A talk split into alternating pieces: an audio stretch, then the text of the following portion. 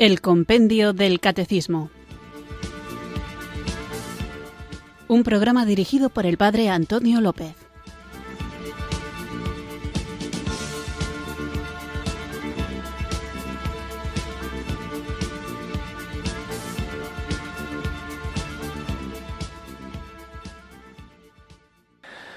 Muy buenas tardes, queridos oyentes de Radio María. Recibido un cariñoso saludo desde Irurzun, en Navarra, quienes sintonizáis una tarde más esta radio que cambia vidas, esta emisora de la Virgen, Radio María, para acudir a la cita diaria con la formación que recibimos a través del compendio del catecismo. No me refiero a la formación del programa, sino a la formación que nos ofrece el libro que da título a nuestro programa, que es el compendio del catecismo. Hace pocos días escribía un oyente a propósito del testimonio de vida, a veces muy edificante, que dan los miembros de otras comunidades cristianas no católicas y planteaba la cuestión de por qué ellos viven de una manera más clara la alegría del Evangelio, la valentía en el testimonio o la vivencia de la comunidad. Y hay que reconocer que en ocasiones da la sensación de que comunidades cristianas no católicas más pequeñas que la Iglesia católica testimonian con más fuerza la vida del Evangelio. Y, aunque hay que reconocer esto, el problema que tienen no es que sean buenos o malos. Ciertamente, si buscan al Señor con sinceridad y tratan de vivir según los criterios del Evangelio, invocan y se dejan guiar por el Espíritu Santo, sin duda eso es algo que es positivo y hay que valorar. El problema que tienen es que no pertenecen a la única Iglesia de Jesucristo y se ven privados voluntariamente de muchos de los elementos que el propio Señor ha instituido en su Iglesia para que podamos alcanzar la salvación. Cosas tan necesarias como la Eucaristía, la figura del Papa con lo que implica el magisterio y la tradición de la Iglesia, la intercesión de la Virgen María y de los santos y los sacramentos, además del de la Eucaristía, también el de la penitencia al que estamos dedicando nuestros últimos programas. Y precisamente de lo que trata el sacramento de la penitencia, y ya hemos hablado de ello, no es simplemente de decir nuestros pecados, sino sobre todo decir los pecados, confesarlos, para que recibiendo la absolución y movidos por la fuerza del Espíritu Santo, sabiendo que es Dios quien nos perdona, podamos reconducir nuestra vida, podamos vivir con más fuerza, con más plenitud, la vida evangélica que todo cristiano está llamado a vivir. Por eso confesarse implica un camino de purificación un camino de penitencia, un camino de conversión que deberíamos examinar nuestra conciencia para que lo vivamos adecuadamente, no sólo en la dimensión más íntima, más personal, no solamente en cuanto que dejemos de hacer pecados, de cometer pecados, sino también y sobre todo, me atrevería a decir, para que esa vida libre de pecado se convierta en un testimonio en el que en la comunidad, en la parroquia, en tu grupo, en tu movimiento, en tu orden religiosa, seamos ante el mundo testimonio del amor de Jesucristo. Nada de lo cristiano es individual. Jesucristo mismo eligió a una comunidad, Dios Padre eligió a un pueblo y nosotros seremos verdaderamente aquello que estamos llamados a ser cuando purificados individual y personalmente de nuestros pecados, y reconciliados con el cuerpo de Cristo que es la Iglesia, nos empeñamos en edificarlo. Por eso quiero hacer una llamada a los oyentes católicos de Radio María para que también hagamos el esfuerzo de testimoniar nuestra adhesión a Jesucristo en todos los ambientes, que ya no vivimos en un mundo que esencialmente es cristiano, sino que os podría contar anécdotas muy recientes donde he visto manifiesta la ignorancia religiosa, la falta de formación, el desconocimiento absoluto de la persona de Jesucristo y de su mensaje, y como a veces parece que ser cristiano es rezar en lo íntimo de tu habitación o tú solo en una capilla, en el mejor de los casos, ir a misa los domingos y ya está. Y no es verdad, hay que rezar en tu cuarto, mejor aún si rezas delante del Santísimo, por supuesto que hay que hacer el memorial de la pasión, muerte y resurrección de Cristo en la Eucaristía, anticipo de la vida eterna, pero todo eso que hacemos solos se tiene que traducir en una vida de comunidad, una vida cristiana donde quienes compartimos una misma fe nos sintamos realmente hermanos y vivamos como tales, ayudándonos los unos a los otros, compartiendo los bienes espirituales y materiales, de tal forma que contagiando de alegría al mundo seamos capaces de evangelizar. Y solamente la evangelización es posible cuando además de los argumentos, además de las razones, además de las palabras, que este programa espero que ayude a poder tenerlas, el testimonio de vida, la fraternidad, la alegría, la capacidad de perdón, la misericordia, la apertura a la acogida, la llamada a la conversión, la denuncia también de las injusticias, se convierten en sí mismos anuncio del Evangelio. Vamos pues a continuar hablando del sacramento de la penitencia, de algunos aspectos concretos, seguro que os resulta interesante, pero antes, porque lo necesitamos, invoquemos juntos el don del Espíritu Santo.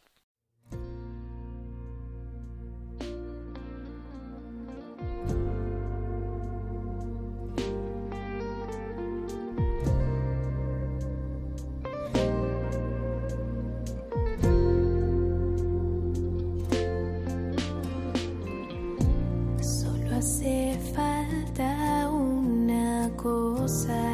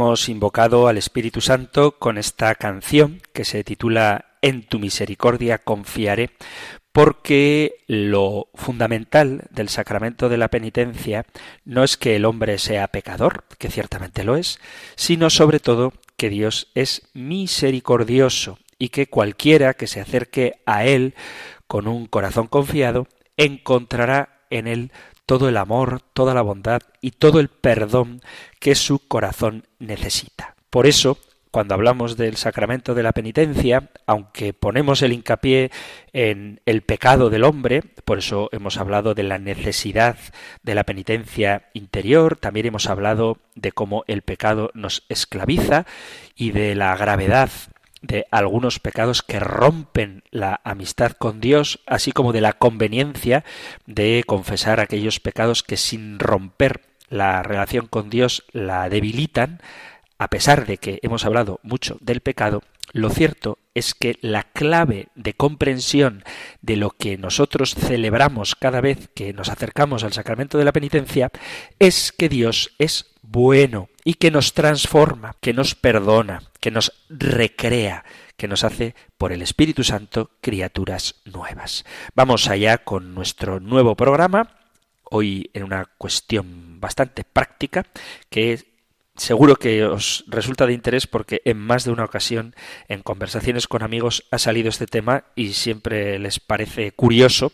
Espero que a vosotros también os resulte interesante y lo encontráis en el Catecismo Mayor en el punto 1463. Nosotros escuchamos ahora la pregunta 308 del compendio del Catecismo. Número 308 a quién está reservada la absolución de algunos pecados particularmente graves. La absolución de algunos pecados particularmente graves, como son los castigados con la excomunión, está reservada a la sede apostólica o al obispo del lugar o a los presbíteros autorizados por ellos, aunque todo sacerdote puede absolver de cualquier pecado y excomunión al que se halla en peligro de muerte. Hemos hablado en los días anteriores de los pecados graves y también de los pecados veniales, pero al referirnos a los pecados graves veíamos que era necesario confesarlos cuanto antes para poder participar de la vida de la gracia. Sin embargo, dentro de los pecados graves hay algunos pecados particularmente graves que están sancionados con la excomunión, que es la pena eclesiástica más severa y que impide la recepción de los sacramentos y el ejercicio de ciertos actos eclesiásticos. A estos pecados particularmente graves les está reservada la absolución, según el derecho canónico, solamente al Papa o al ordinario, es decir, al obispo del lugar, o a sacerdotes que tengan una especial autorización para ello. Sin embargo, como dice el compendio del catecismo, en caso de peligro de muerte, cualquier sacerdote Fijaos, incluso un sacerdote que esté privado de la facultad de escuchar confesiones, incluso un sacerdote que se haya, por ejemplo, secularizado, incluso ese sacerdote que aunque secularizado es sacerdote in eternum, puede absolver de cualquier pecado y también de la excomunión. La necesidad de la comunidad cristiana de aislar ocasionalmente o separar de la comunidad de los fieles a quienes han violado las reglas de vida cristiana de una manera muy seria está ya en los tiempos bíblicos. Por ejemplo, en la carta a los Corintios leemos una situación en la que una persona que ha cometido una grave ofensa debe ser expulsada de la congregación de los creyentes. Leemos en la primera carta a Corintios el capítulo 5. Dice, Solo se oye hablar de inmoralidad entre vosotros, y una inmoralidad tal que no se da ni entre los gentiles, hasta el punto de que uno de vosotros vive con la mujer de su padre, y vosotros andáis tan hinchados, y no habéis hecho más bien duelo para que fuera expulsado de entre vosotros el autor de semejante acción. Pues bien, yo por mi parte, corporalmente ausente, pero presente en espíritu, he juzgado ya, como si me hallara presente, al que así obró que en nombre del Señor Jesús, reunidos vosotros y mi espíritu, con el poder de Jesús, Señor nuestro, sea entregado ese individuo a Satanás para destrucción de la carne, a fin de que el espíritu se salve en el día del Señor. No es como para gloriaros, ¿no sabéis que un poco de levadura fermenta toda la masa? Purificaos de la levadura vieja para ser masa nueva, pues sois ácimos, porque nuestro Cordero Pascual Cristo ha sido inmolado. Así que celebremos la fiesta no con vieja levadura ni con levadura de malicia e inmoralidad, sino con ácimos de pureza y verdad. Al escribiros en mi carta que no os relacionarais con los impuros, no me refería a los impuros de este mundo en general o a los avaros, a ladrones o idólatras. De ser así, tendríais que salir del mundo. No, os escribí que no os relacionaréis con quien llamándose hermano es impuro, avaro, idólatra, ultrajador, borracho o ladrón. Con esos ni comer. Pues, ¿por qué voy a juzgar yo a los de fuera? ¿No es a los de dentro a quien vosotros juzgáis? A los de fuera Dios los juzgará. Arrojad de entre vosotros al malvado.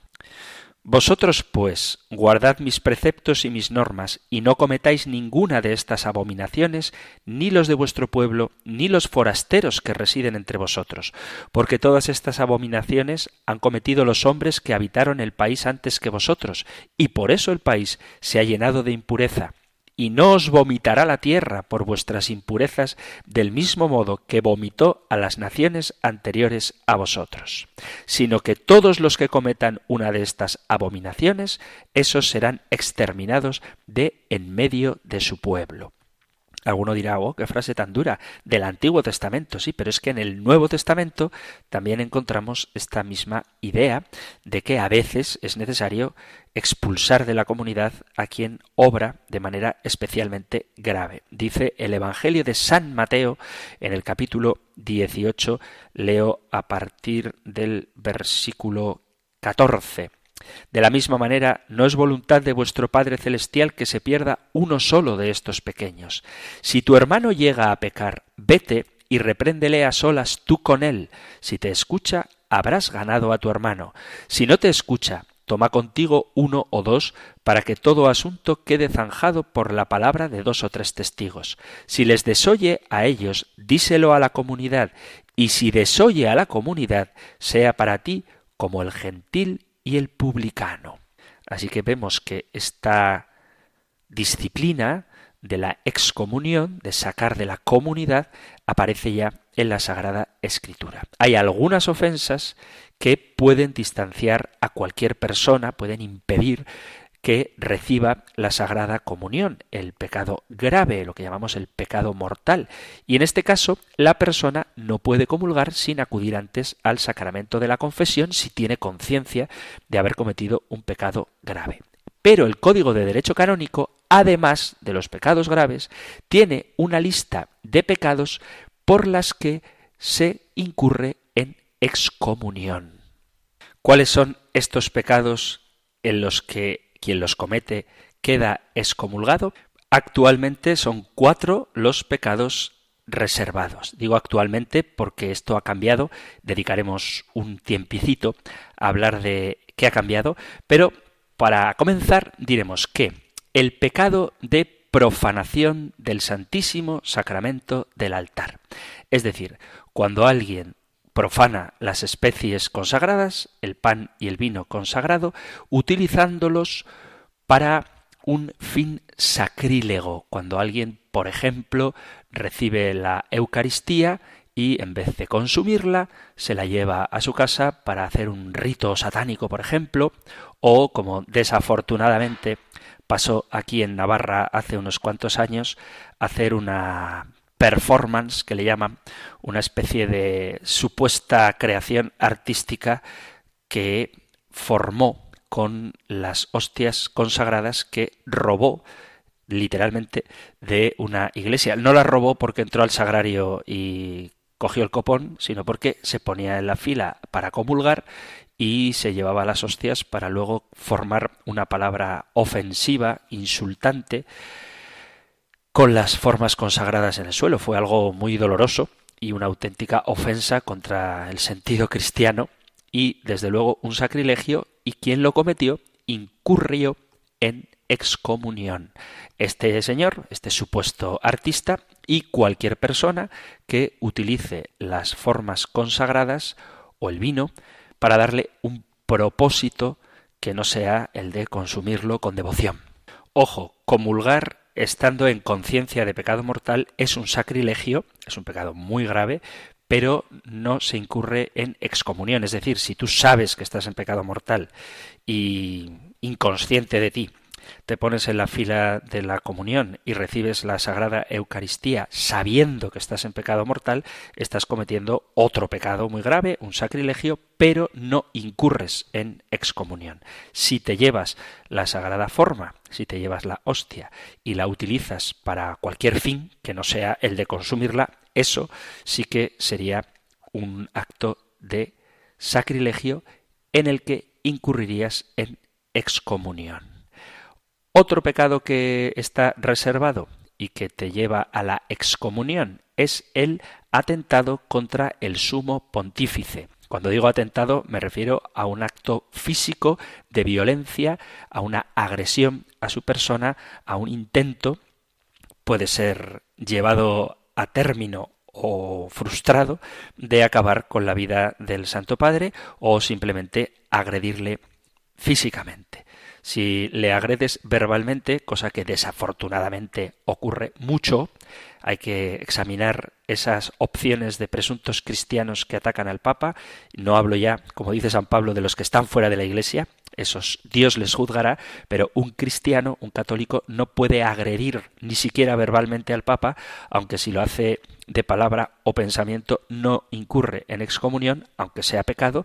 Sin embargo, si atenta contra su vida o contra su físico, contra su cuerpo, entonces incurre en excomunión. Tercer pecado que nos hace entrar en estado de fuera de la Iglesia sería la violación del sigilo sacramental. De esto hablaremos en el próximo programa. Pero ningún sacerdote, nunca, bajo ningún concepto, de ninguna manera, puede decir lo que se le ha dicho en confesión, ni siquiera insinuarlo, ni hacer indirectas, ni desde luego decir a nadie nada de lo que se le ha dicho en comunión. Lo que se dice en la confesión, en comunión he dicho lo que se dice en la confesión entra bajo el sigilo sacramental y violar el sigilo sacramental es incurrir en excomunión. Y un cuarto pecado que haría a un sacerdote entrar en una excomunión, la te sentencie, es absolver a una persona de un pecado contra el sexto mandamiento cuando el sacerdote ha sido el cómplice de esa persona en la comisión de este pecado. Es decir, que un sacerdote que cometa un acto de impureza con una mujer o con un hombre. Perdón que hable así, pero estas cosas pasan y hay que tener mucho cuidado y rezar mucho para que no ocurran. Bueno, pues cuando esto ocurre, el sacerdote no puede absolver al cómplice de su delito sexual, de su pecado sexual. Si un sacerdote tiene relaciones sexuales con cualquier otra persona y luego esa persona se confiesa con el sacerdote con el que él pecó y el sacerdote le absuelve, ese sacerdote incurre en excomunión y sólo puede ser perdonado por el Papa. Estos cuatro pecados, la profanación del Santísimo Sacramento del altar, el atentado contra el sumo pontífice, la violación del sigilo sacramental y la absolución a una persona por parte de un sacerdote con la que ha cometido un pecado contra el sexto mandamiento, esos cuatro pecados están reservados al Papa y él es el único que puede conceder la absolución. Por cierto, estos pecados que he mencionado nos hacen incurrir en lo que se llama excomunión late sentencie, es decir, sentencia latente. ¿Qué significa esto? Es una excomunión automática. No hace falta que haya un documento o una declaración escrita por parte de la Iglesia para manifestar esa excomunión, sino que automáticamente, por así decirlo, quien comete estos pecados incurre en excomunión, repito, aunque no haya una declaración explícita por escrito de excomunión. Se llaman excomuniones late sentencia. Además, la herejía o el cisma o la apostasía también nos hacen incurrir en excomunión y estos pecados se pueden perdonar por parte del obispo. La herejía es la negación pertinaz, insistente, a pesar de que te corrigen tú permaneces obcecado en el error, cuando tú eres corregido, eres explicado y a pesar de todo te mantienes en contra de una verdad de fe católica que conoces y que a pesar de que te la han explicado te mantienes en tus trece, como se suele decir, incurres en herejía y eso también te lleva a la excomunión. Y lo mismo habría que decir del cisma. ¿Cuál es la diferencia entre herejía y cisma? Que el cisma no niega ninguna de las verdades de fe, pero se rechaza la sumisión al romano pontífice. Tú crees lo mismo que cree la Iglesia Católica, pero no aceptas la autoridad del Papa. Digamos que te mantienes en la doctrina, pero te sales de la Iglesia. Eso también por propia definición, porque tú te sales de la Iglesia, te saca de ella. Por eso eres excomulgado. Existen algunas comunidades cristianas que se parecen muchísimo a la Iglesia Católica. Hay algún sacerdote muy famoso por ahí, no digo el nombre para no darle publicidad, muy simpático y muy graciosete, que incluso ha dado sus razones para salirse de la Iglesia Católica y aunque probablemente en lo doctrinal, en casi todo doctrinal, puede parecer católico, lo cierto es que hay un elemento de la doctrina que es la sumisión al romano pontífice que rechaza. Entonces, si tú te quieres salir de la Iglesia Católica porque crees que en ella no está la verdad,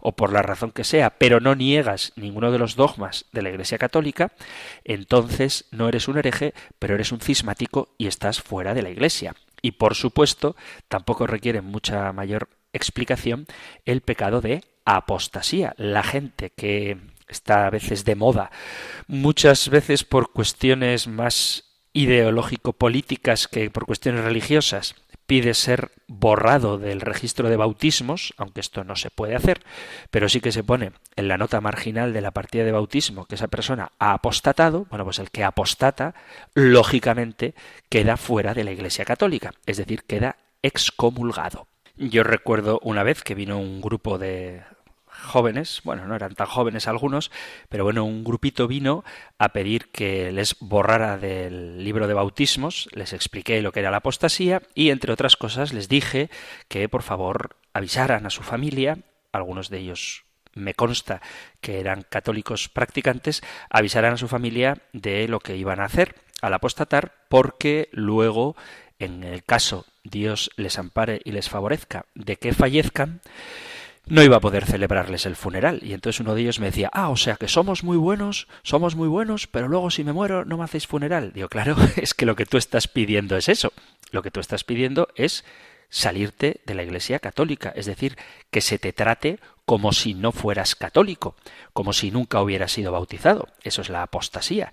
Entonces es normal, no porque la Iglesia se vengue de ti no queriendo celebrarte el funeral si has apostatado, sino que la Iglesia respeta tu opción y al querer voluntariamente salirte de ella, te trata como si nunca hubieras estado en ella. Estos pecados, no obstante, como digo, los puede absolver el obispo. Cuando una persona herética, una persona hereje, entra en razón y acepta la doctrina católica, el obispo puede incorporarle de nuevo a la comunidad.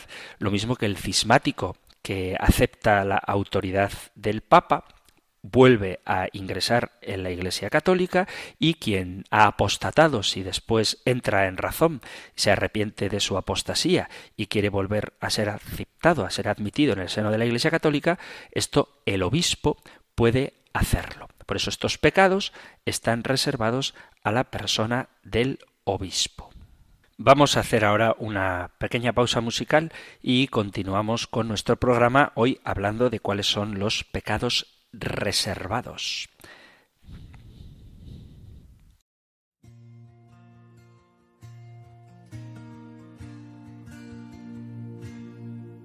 Que el Señor te bendiga, su mirada llegue a ti, que tu vida sea llena de su gran amor, que te cure cuerpo y alma que te dé prosperidad, que te haga desear la santidad. Yo le alabo por tu vida, maravillas hizo en ti,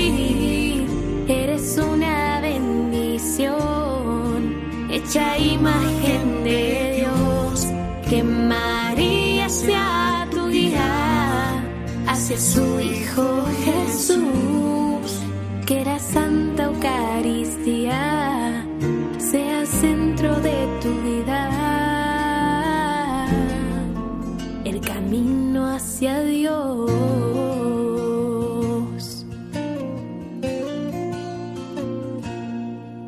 Que el Señor te bendiga, a su mirada llegue a ti, que tu vida sea llena de su gran amor, que te cure cuerpo y alma, que te dé prosperidad, que te haga desear la santidad. Yo le alabo maravillas hizo en ti. Eres una hecho a imagen de Dios. Que María sea tu hija, hace su Hijo Jesús. Que la Santa Eucaristía sea centro de tu vida, el camino hacia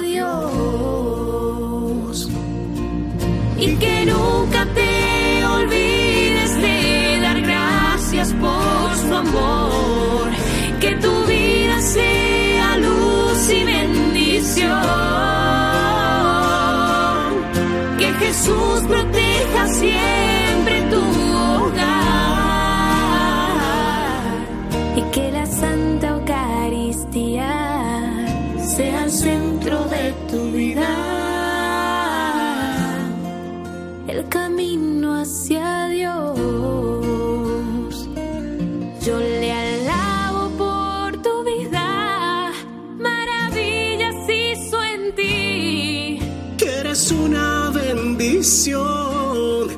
a imagen de Dios. Que María sea tu guía hacia su Hijo Jesús y que la Santa Eucaristía sea centro de tu vida,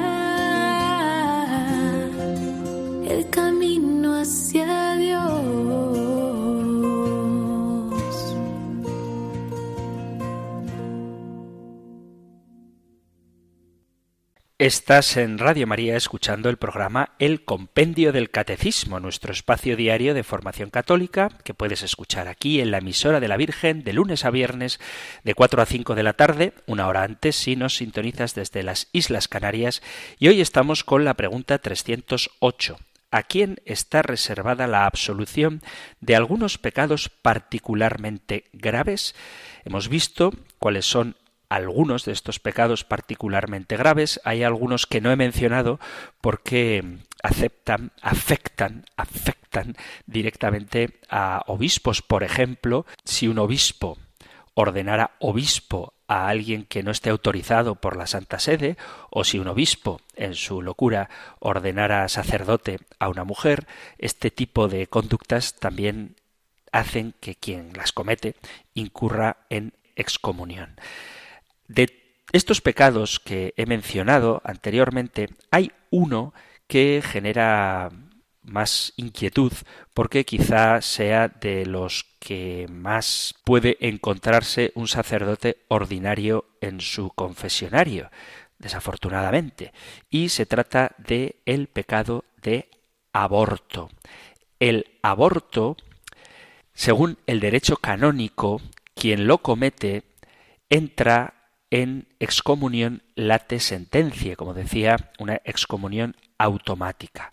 Voy a matizar esto. Pero según el derecho canónico, para que el aborto sea excomunión, es necesario que se den una serie de condiciones. En primer lugar, que la persona tenga la mayoría de edad para que se cumpla con la condición de que haya excomunión late sentencia. Si tiene más de 16 años y menos de 18 años, esta persona que ha cometido un aborto podría ser excomulgada, pero no por excomunión late sentencia. Es decir, una persona menor de edad que ha cometido un aborto puede ser excomulgada, pero no por late sentencia, sino que hace falta una sentencia explícita. Además, para incurrir en excomunión por el pecado del aborto, hace falta que quien lo cometa sepa, tenga conocimiento de que se trata de un pecado grave. Acordaos de que cuando hablábamos del pecado mortal, una de las condiciones para que éste se dé es que es necesario conocer la situación de pecado. Entonces, para que haya excomunión, la persona que comete un aborto tiene que saber que se trata de un pecado grave y además debe conocer también que existe la pena eclesiástica de excomunión para quien aborta. De tal manera que si una persona no sabe que el aborto implica excomunión, ésta no quedaría excomulgada. Además, el acto ha de realizarse con la plenitud propia de un acto humano, es decir, que ha de hacerlo en un estado de conciencia que no disminuya la voluntariedad de tal acto. Y finalmente, para que haya excomunión, el aborto debe haberse llevado a cabo, es decir, no se trata simplemente de una tentativa de aborto, sino que realmente la vida del niño debe haber terminado, debe haber sido aniquilado. No quiero hablar en un lenguaje demasiado duro, pero es que el aborto es eso, es acabar con la vida de un niño. Pero la tentativa de aborto no implica excomunión, sino que ha de haberse hecho realmente el aborto, ha de haberse producido. ¿Quiénes incurren en excomunión? No únicamente la mujer que va a abortar, sino quienes procuran el aborto desde luego la madre del niño, pero también el médico o la partera. Quienes inducen al aborto también incurren en excomunión, es decir, la pareja de la chica que va a abortar o la familia o los amigos que le aconsejan, incluso le presionan para que lo haga, también incurren en excomunión. Incurren en excomunión los que cooperan en la intervención quirúrgica, los enfermeros que asisten en el quirófano para que se realice el aborto también incurren en excomunión y todos aquellos sin cuya obra el delito no habría sido cometido. Por ejemplo, el director del hospital abortivo que sabe que en su hospital se hacen abortos, la gente que presta las instalaciones para este tipo de actos o quienes las subvencionan, también incurren en excomunión. Cuando no se reúnen las condiciones que he mencionado, quien aborta comete un pecado muy grave. De hecho, es un homicidio, porque se trata del asesinato de un ser humano indefenso, pero no se incurre en la pena de excomunión si no se dan estas condiciones. Cuando una persona, por ejemplo, va a confesarse de que ha realizado un aborto o que ha ayudado en un aborto, pero no se dan las condiciones que daba antes, cualquier sacerdote que tenga capacidad para perdonar, cualquier sacerdote que pueda confesar, tiene la potestad de absolver el pecado cometido dentro de una confesión sacramental ordinaria. Pero cuando una persona que sabe que el aborto está penado con la excomunión y a pesar de todo aborta y lo hace con plena libertad y conciencia, esa persona incurre en excomunión. ¿Quién puede absolverle del pecado del aborto?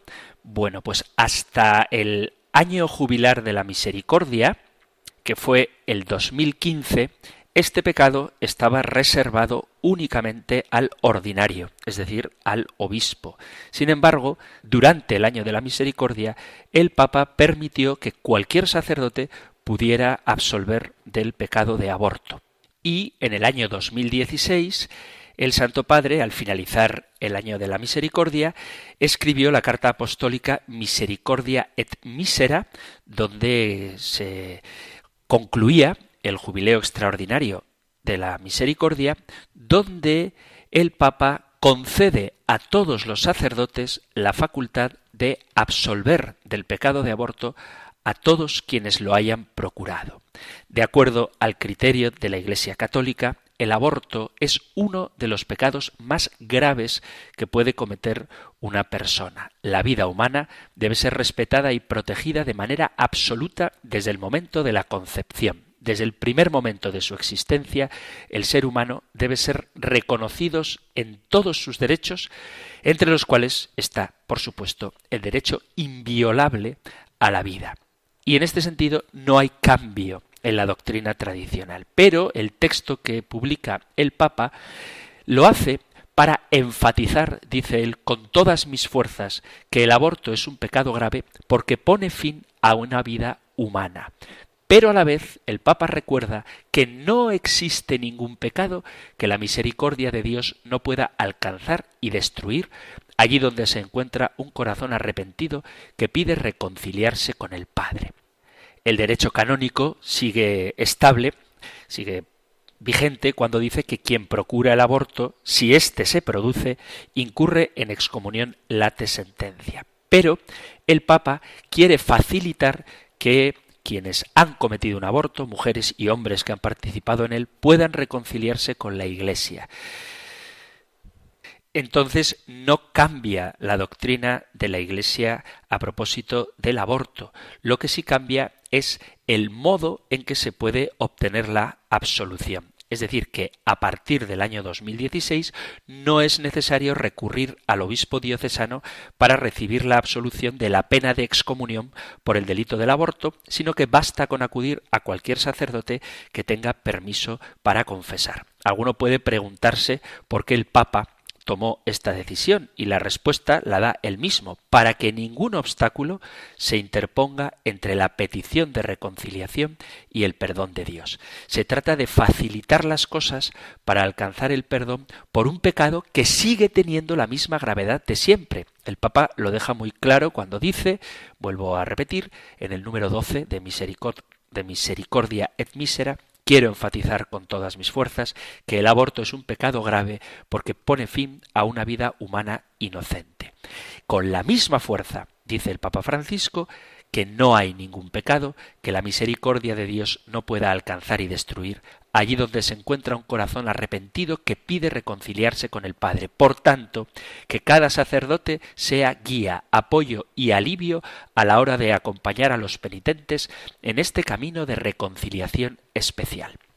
Para comprender mejor esa decisión del Papa y sus consecuencias, hay que recordar las disposiciones de la Iglesia respecto al pecado del aborto y a la pena que lleva consigo. La Iglesia establece que la persona que procura el aborto, si éste se produce, incurre en pena de excomunión late sentencia, es decir, que se coloca fuera de la comunión de la Iglesia.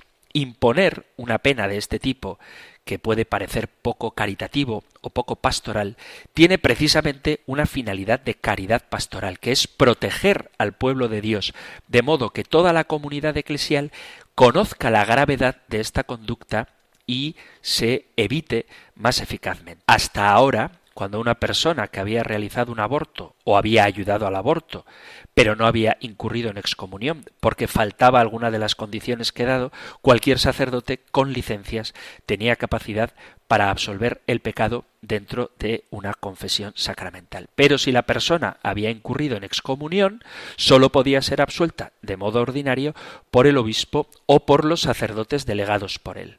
Solamente, esto siempre, si el penitente se encontraba en una situación urgente, peligro de muerte, por ejemplo, cualquier sacerdote podría absolverle de esa excomunión, pero solamente en caso de urgencia. Ahora, después de la carta apostólica Misericordia et Misera, el penitente ya no necesita ir al obispo o a un sacerdote delegado por él para ser absuelto de la pena de excomunión, sino que puede acudir a cualquier sacerdote que tenga licencias para confesar y no únicamente en caso de situación urgente. Y el contexto es este, la necesidad de que el sacramento de la reconciliación vuelva a encontrar su puesto central en la vida cristiana. Por eso el Papa suplica a los sacerdotes que pongamos nuestra vida al servicio del ministerio de la reconciliación, para que nadie que se haya arrepentido sinceramente esté impedido de acceder al amor del Padre que espera su retorno, y a todos se les ofrezca la posibilidad de experimentar la fuerza liberadora del perdón. Y en segundo lugar, en virtud de esa misma necesidad, a fin de evitar obstáculos al que pide la reconciliación y el perdón de Dios. Por eso el Papa concedió a todos los sacerdotes la facultad de absolver el pecado de aborto, no porque sea menos grave, sino porque quiere hacer más accesible la misericordia de Dios. El contexto profundo de esta decisión es la necesidad de que todos conozcamos mejor y experimentemos en nuestro corazón la maravillosa grandeza de la misericordia del corazón de Dios. Queridos amigos, queridos oyentes, convenceos de que no hay ningún pecado que no pueda ser perdonado. Sin embargo, el hombre es libre de aceptar o no ese perdón. La Biblia dice con fuerza, desde el principio hasta el final, que Dios se horroriza ante el mal. Y esto es reconfortante para nosotros, porque en lo más profundo de nuestro corazón aspiramos a la justicia. También es bueno para nosotros y esclarecedor que la palabra de Dios increpe con fuerza al mal, llamándonos a hacer el bien.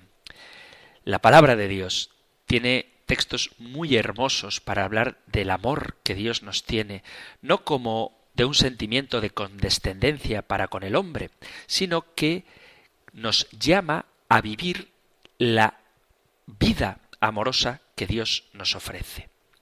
Dios tiene entrañas de misericordia, le afecta en lo más profundo lo que nosotros hacemos, pero es el Dios del perdón, un perdón incansable de quien no quiere la muerte del pecador, sino que cambie de conducta y que viva.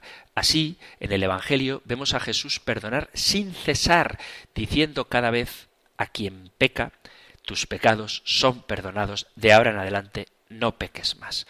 Todos podemos estar enfermos moralmente, espiritualmente, y sabemos que el Señor tiene capacidad para sanarnos, sea cual sea el mal que hayamos cometido.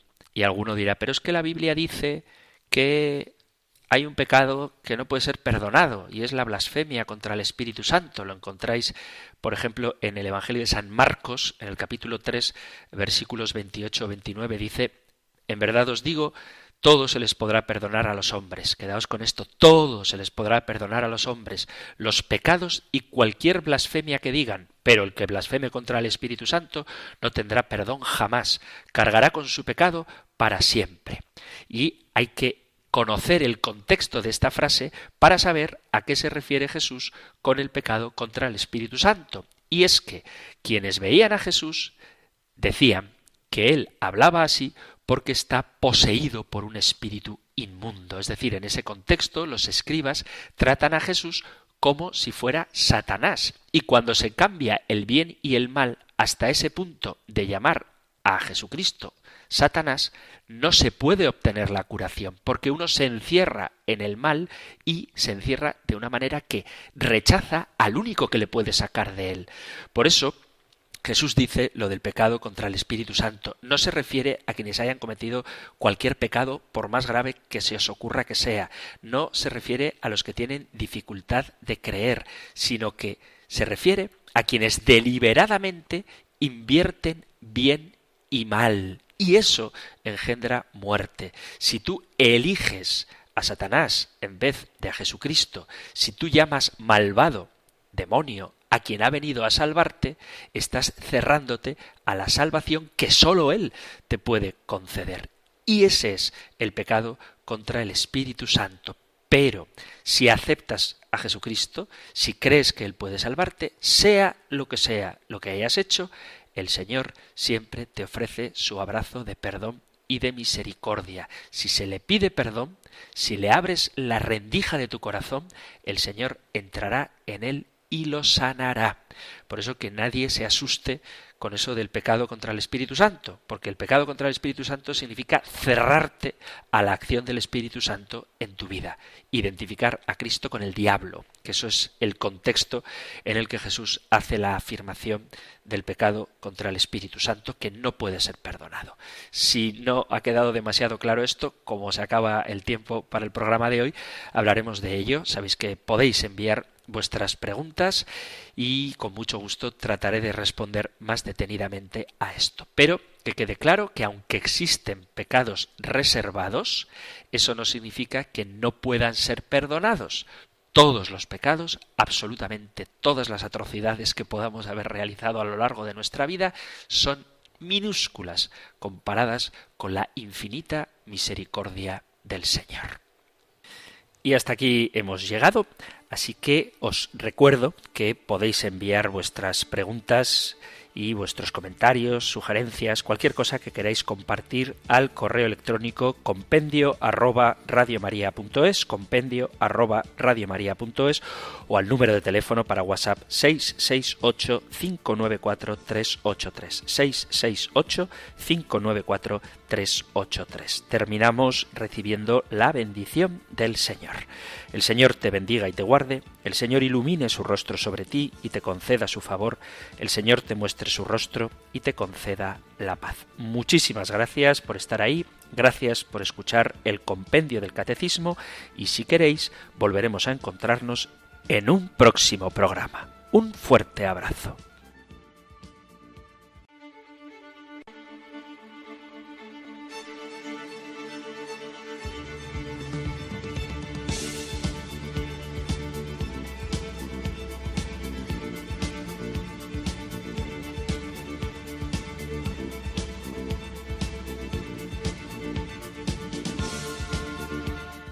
El Compendio del Catecismo. Un programa dirigido por el Padre Antonio López.